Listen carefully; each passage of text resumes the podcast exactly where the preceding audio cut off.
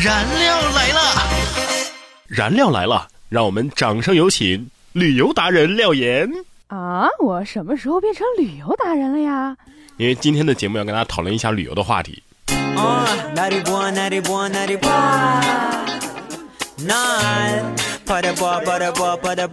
每天十分钟，开心两小时。大家好，我是旅游达人廖岩。那首先呢，还是要进入到我们今天的廖岩廖语。我曾经幼稚的以为钱能买到友谊，钱能买到爱情，钱能买到任何你想要的东西。直到长大之后，我才意识到，原来我没有那么多钱。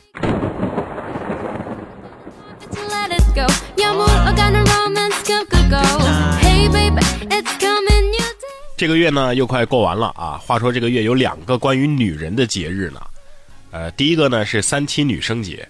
还有一个呢是三八女神节，是，但是呢这女生节不放假呀，女神节也就是三八哈，最多也就半天假。所以呢，我就建议大家呀，利用接下来的这个小长假，好好的去当一把女神吧。你确定接下来的这个节日是可以当女神而不是女鬼吗？呃，其实什么节？并不重要啊，重要的是他放假呀。嗯，确实，不放假的节日那都不叫节日哈。那么今天呢，我们的长知识呢，就给大家推荐几个适合女生去旅游的地方。第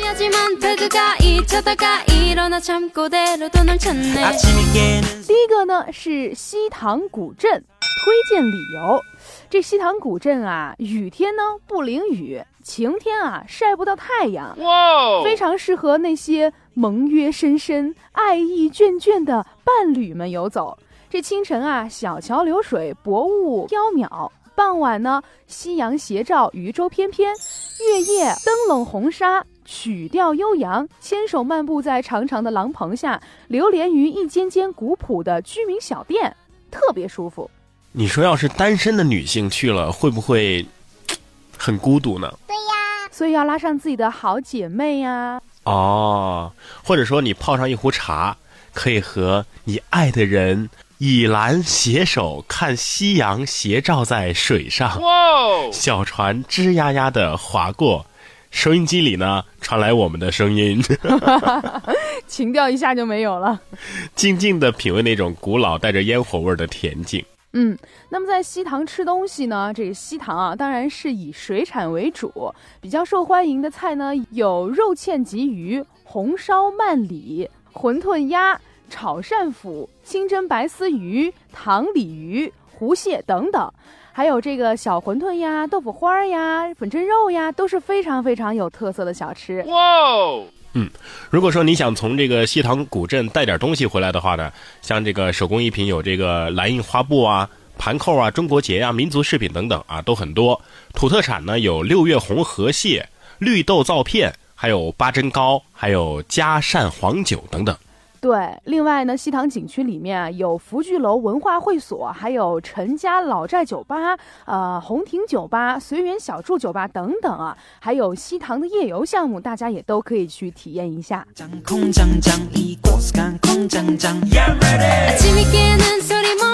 除了西塘古镇呢，桂林阳朔也很适合女性去游玩。青山为证，绿水为平。玉龙河两岸山峰清秀旖旎，连绵起伏，岸边绿草如茵，翠竹松郁，树木繁荫。带着你的爱人坐在竹筏上顺流而下，河水清澈透亮，鱼儿闲游，微风拂过，涟漪阵阵，这般仙境啊！如果这一辈子生活在这样的山水之间，就觉得啊，人生没有遗憾了。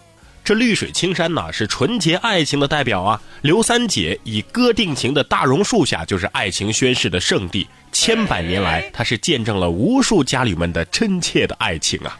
那么说到吃啊，特色的小吃呢有艾草粑粑，还有油茶，各式各样的粽子、米粉等等。特色菜式呢最有名的就是阳朔的啤酒鱼，还有斑鱼火锅以及阳朔十八酿。另外啊，农家饭菜以可以赏月的月亮湾是最为有名的。特色的西餐呢主要是集中在西街这一部分，大家都可以去试一下。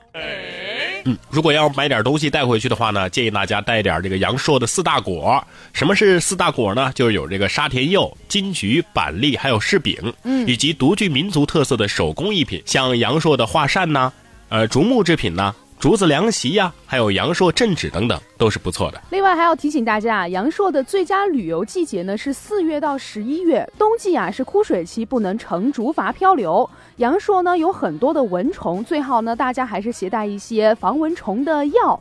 另外啊，阳朔山多路多，选择租车旅行呢最好啊能够带一个当地的导游，免得迷路了。哎，这个季节就是马上到的这个节日啊，就是最适合去阳朔旅游的时候了。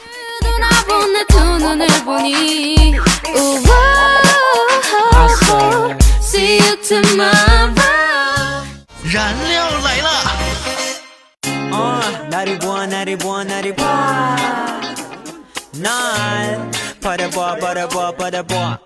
接下来要给大家推荐的这个地方呢，是甘肃的张掖。古曰：“读万卷书，行万里路。”古道丝路啊，是最不应该被我们遗忘的路了。没错。他们不是被刻意开通的，古道的形成就像历史一样，是随着时势而应运而生的。行走在路上，历史是重现在眼前呐。在这些坎坷的路上，曾经发生过无数可歌可泣的故事。最终呢，他们在漫漫的长路上汇聚成了一种相互包容、难分你我的文化呀。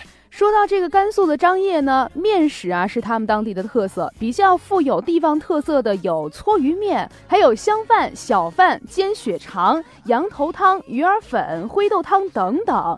呃，肉食呢当中，除了这个手抓羊肉和清汤羊肉之外呢，腊羊肉啊也是久享盛名。要是想喝酒的话，张掖的黄酒、南酒、烧酒，当地是素有“无酒不成礼”之俗啊，所以一定要喝点当地的这些酒了。嗯。